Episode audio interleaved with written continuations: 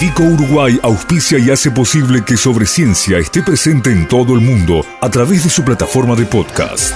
Este episodio llega a ustedes a través de Vico, al vanguardia y al servicio de la ciencia.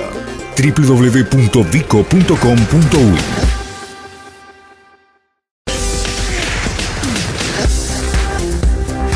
Sobre Ciencia. Aportes periodísticos para la construcción de cultura científica.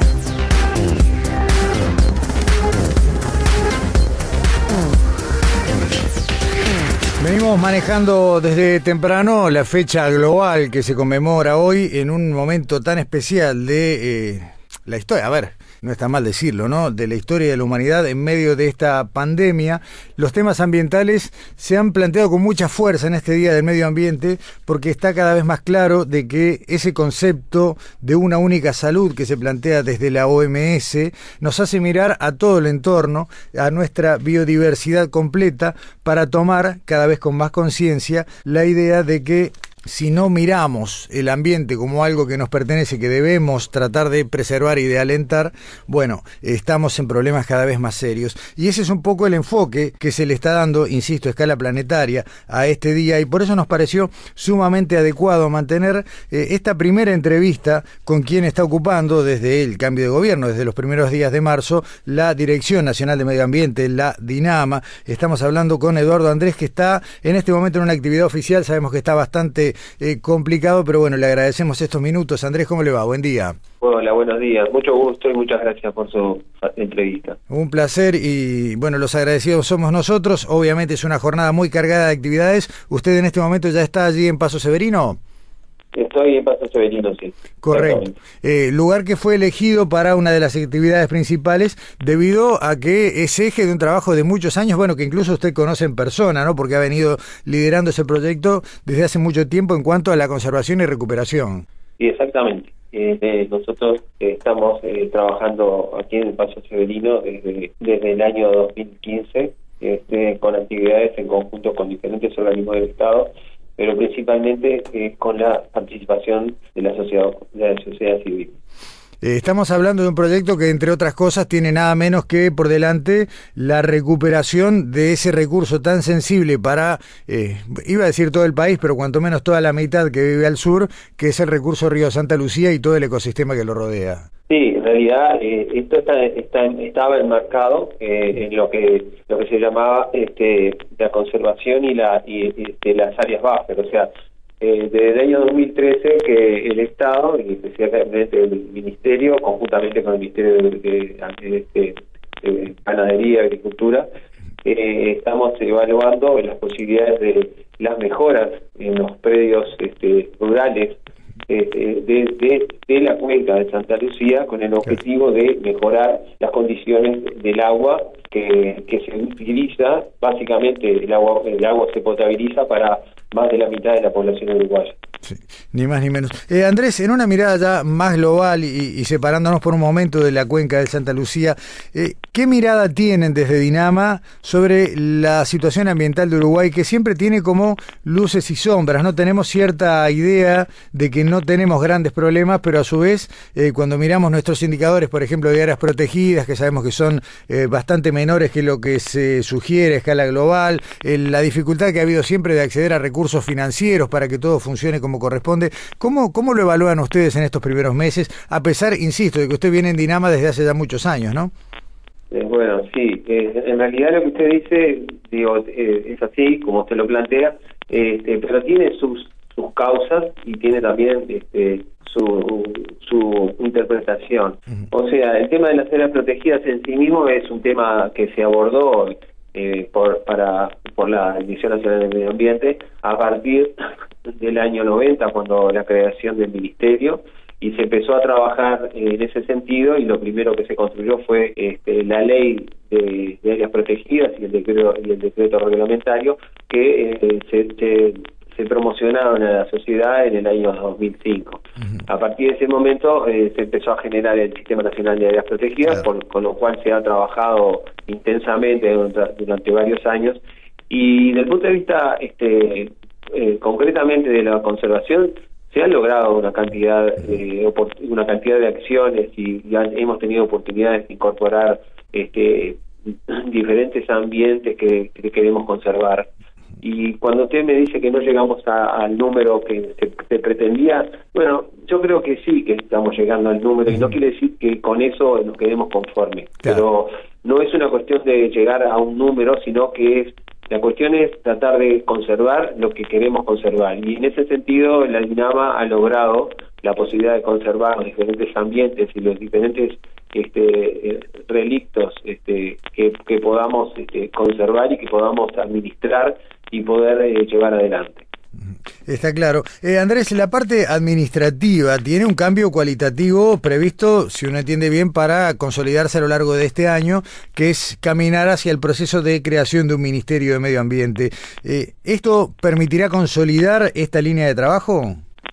Y sin lugar a dudas que vamos a transitar este, de mejor forma, porque la jerarquía que genera un ministerio en sí con el nombre de ambiente le está dando una oportunidad a, a, la, a la, idea de la conservación eh, que podríamos decir que es inédita, o sea, si bien nunca tuvimos, este, nunca estuvimos, más allá de que el nombre medio ambiente está al final del título del ministerio, este, no quiere decir que la, que la Dirección Nacional del Medio Ambiente haya sido dejada de lado. no, es así. De todos modos, digo, este, jerárquicamente estar en un ministerio nos, nos posiciona con respecto a los demás organismos del Estado en otra condición. Por lo tanto, digo, vamos a tratar de que la performance del ministerio eh, mejore. Está bien. Tanto la propia Dinama como oficinas, estoy pensando por ejemplo en, la Oficina de Cambio Climático, han integrado e integran numerosos grupos de trabajos eh, interministeriales, que es un poco lo que usted decía, y han interactuado incluso en temas sensibles como, a ver, no me voy a parar en lo más obvio que es la, instalación de UPM2, pero en la definición de planes de uso y manejo de suelos, en lo que tiene que ver con la transformación de la matriz energética y sus impactos en los indicadores ambientales, bueno, en la provisión de agua, volviendo al tema original. De todos modos, como usted dice, no es lo, no es lo mismo interactuar con un cartel de dirección que desde el rol de ministerio y ocupando un lugar en el Consejo de Ministros. Exacto. Este, con respecto a eso, eh, se podría decir que, dadas las, las, condiciones que se están generando con esta nuevo, en este nuevo gobierno, hay un acercamiento este, que a mi juicio es más eh, es mayor al que se tenía con respecto a, relacionamiento entre los diferentes este, direcciones y diferentes este, ministerios que, están dentro del Ejecutivo. Nosotros eh, sencillamente con, con el Ministerio de Agricultura y Pesca hemos trabajado hace años en una cantidad de proyectos y en cantidad de, convenciones y hemos, hemos este, aumentado el conocimiento en conjunto y, y, los grupos interdisciplinarios que han participado en, diferentes tipos de proyectos, ya sean agrícolas, ya sean ganaderos, ya sean relacionados con, con actividades de conservación, han sido muy beneficiosos no solo para, para la sociedad en común, sino para el aumento de conocimiento. Y eso no es menor. Eh, a ver, eh, conocemos, eh, me, paro en esta última frase suya, Andrés, conocemos realmente hoy, eh, por un lado, detalladamente la situación ambiental, hablando a escala país, y sobre todo cuáles son los principales desafíos que tenemos por delante para el corto y mediano plazo? Pienso sin, lugar a dudas que sí, que nos conocemos. Tenemos, en la Dinama especialmente, tenemos un equipo de profesionales tremendamente preparados con una cantidad de cualidades y, una y una seguridad en, el conocimiento y en la actividad que desarrollan que los, posiciona en, el Uruguay en un nivel eh, bastante importante y, podría decir que eh, desde el punto de vista tecnológico eh, accedemos a todas las tecnologías de último de última generación y, y que las tenemos a mano y no hemos no, no podemos decir que no la hemos ya tenido eh, años atrás. Esto se viene mejorando de día a día desde, desde la creación del ministerio que fue en el 90. Está bien. ¿Cuáles son, para mm, juicio de la Dinama hoy, los dos o tres principales desafíos en materia de ya sea conservación o ya sea recuperación de eh, situaciones en materia ambiental? Bueno, tenemos, por lo menos el gobierno entrante tiene como una visión estratégica que está y quizás en otras en otras épocas han sido similar que es, el agua eh, ¿por qué el agua? porque el agua es lo que nos convoca a todos eh, los ecosistemas están eh, eh, integrados eh, específicamente alrededor de los cursos de agua, como todos sabemos. Entonces, como el agua es el elemento vital para todos los organismos vivos y alrededor del agua es donde se forman todas las, todas las acciones este, naturales, por ejemplo, todos los ecosistemas acuáticos este, tienen en, su contexto tienen eh, la biodiversidad presente, nosotros tenemos que proteger el agua en sí mismo porque nosotros la necesitamos, pero también la necesitamos para que el ecosistema sobreviva. Por lo tanto, nuestro, nuestra planificación estratégica está basada en las cuencas hídricas y en particular en las cuencas hídricas que eh, las necesitamos para diferentes usos, pero con ese con esa idea de usarlas también de protegerlas. Y son el río Santa Lucía, el río Negro, la laguna del Sauce y tantos otros cursos de agua este, de menor cuantía que son tan o más importantes que estos. De todos modos, como todos sabemos, tenemos una actividad que se está planteando en la cuenca del Río Negro que nos, nos deja en un posicionamiento para poder actuar en consecuencia. Nosotros damos hace ya tiempo y estamos trabajando de forma intensa con el Río Negro por por la instalación de la planta de UPM y en ese contexto estamos este, trabajando en conjunto con los ministerios de, energía, de industria, de energía, con el Ministerio de Agricultura y Pesca eh, y con otros organismos por supuesto con todas las intendencias involucradas, para, primero que nada, eh, tratar de conservar todo lo que se encuentra en buenas condiciones. Lo que no se encuentra en buenas condiciones, tratar de restaurarlo. Esa es otra actividad que está escrita incluso por, Naciones Unidas, por el Convenio de Diversidad Biológica, y a lo que nosotros hemos llevado adelante eh, en el correr de los últimos años y lo seguimos llevando adelante. Específicamente donde estamos parados en este momento es uno de los ejemplos de los proyectos pilotos que hemos hecho en, el embalse de Paso Severino, donde hemos hecho una actividad de, de, conservación con la plantación de, de, árboles nativos como un elemento visual y de unión de la comunidad. Claro, es un tema no menor. Ahora, eh, con el tema de las cuencas, eh, Andrés, tenemos un problema complejo porque algunas de las que usted mencionó son 100% manejables por decisiones de, nuestro país, Santa Lucía, eh, Laguna del Sauce, todo el, cinturón costero de, lagunas de agua dulce. Ahora, Río Negro, Río Uruguay, Río de la Plata, son recursos con cuencas compartidas con más de un país y en algún caso con todo prácticamente la mitad de América del Sur. Eh, ¿Hay esquemas de coordinación internacional para hablar de una de programas de recuperación reales? Bueno, eh, no nos olvidemos que eh, las cuencas compartidas quiere decir que del otro lado, en el caso de un río, del otro lado vive viven personas como nosotros con intereses de otras de otras este, sociedades, pero el interés de la sociedad común es conservar la, la diversidad biológica. Eh, no vamos a pensar que del lado del otro lado del río Uruguay este, no lo van a pensar de esa manera. Por lo tanto, estamos nosotros abocados a conservar de un lado y los argentinos a, conservar del otro. Y eso se hace explícito eh, en los ámbitos este, internacionales, como la Comisión Administradora de Uruguay, que desde la época del 80 viene trabajando en el conocimiento de la calidad del agua del río, del río Uruguay. Este, y ha sido consecuente con eso este, porque no podemos dejar de, considerar que cuando hubo un conflicto con Argentina por la por la papelera de Fray Ventos, este, eh, lo, lo que se llevó adelante para poder definir y, defender la posición de Uruguay fue la información que que teníamos de, los estudios de Uruguay este, obtenidos de las instituciones argentinas y uruguayas en el ámbito de la Comisión Administradora de Uruguay. Sí, ahí claramente la CARU, con todo lo bueno y lo malo que pasó en el medio, demostró que tiene capacidad de sentar a las dos naciones en la mesa y llegar a acuerdos como los que se alcanzaron una vez que bajó la intensidad del conflicto.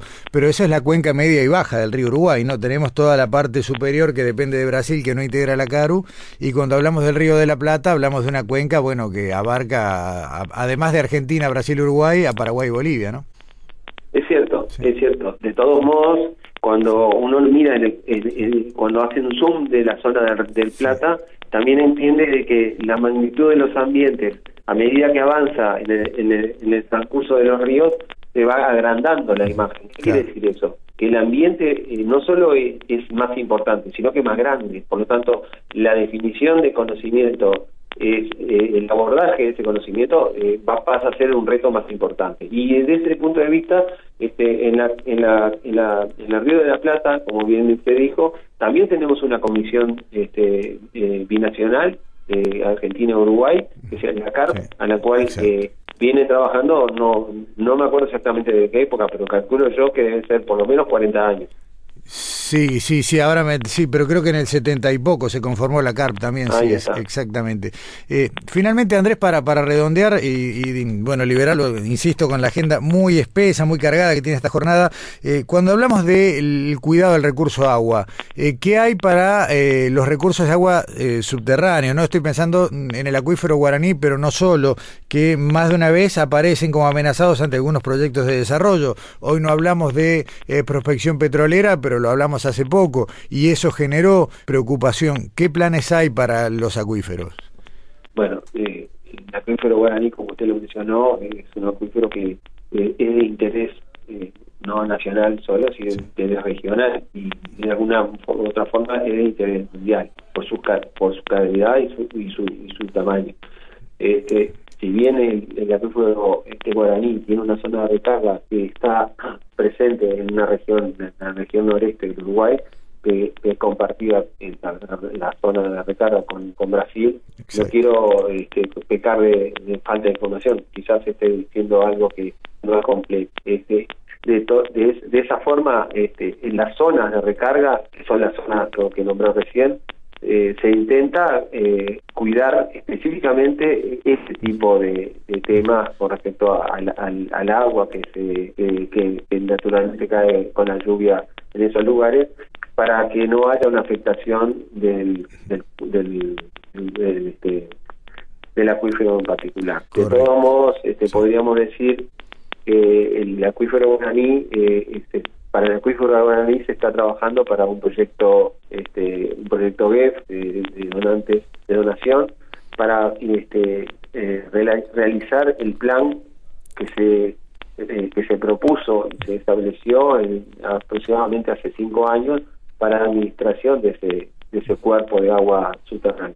Entonces, ¿qué quiere decir esto? Que la, la comunidad, no solo la comunidad nacional, sino la comunidad internacional está presente y está interesada en mantenerlo, en cuidarlo y en desarrollar actividades para poderlo explotar, pero con una condición importante que es la conservación.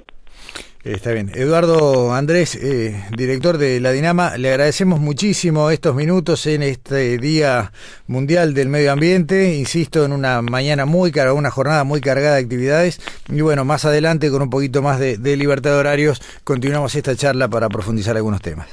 Muy bien, muchas gracias y bueno, que pasen muy bien ustedes también este, y nos veremos en otro momento. Ahí está, hasta pronto, gracias. Hasta pronto. Nuestras vías de contacto. Correo electrónico info arroba sobreciencia.ui. Facebook Sobre Ciencia UI. Twitter arroba Sobreciencia.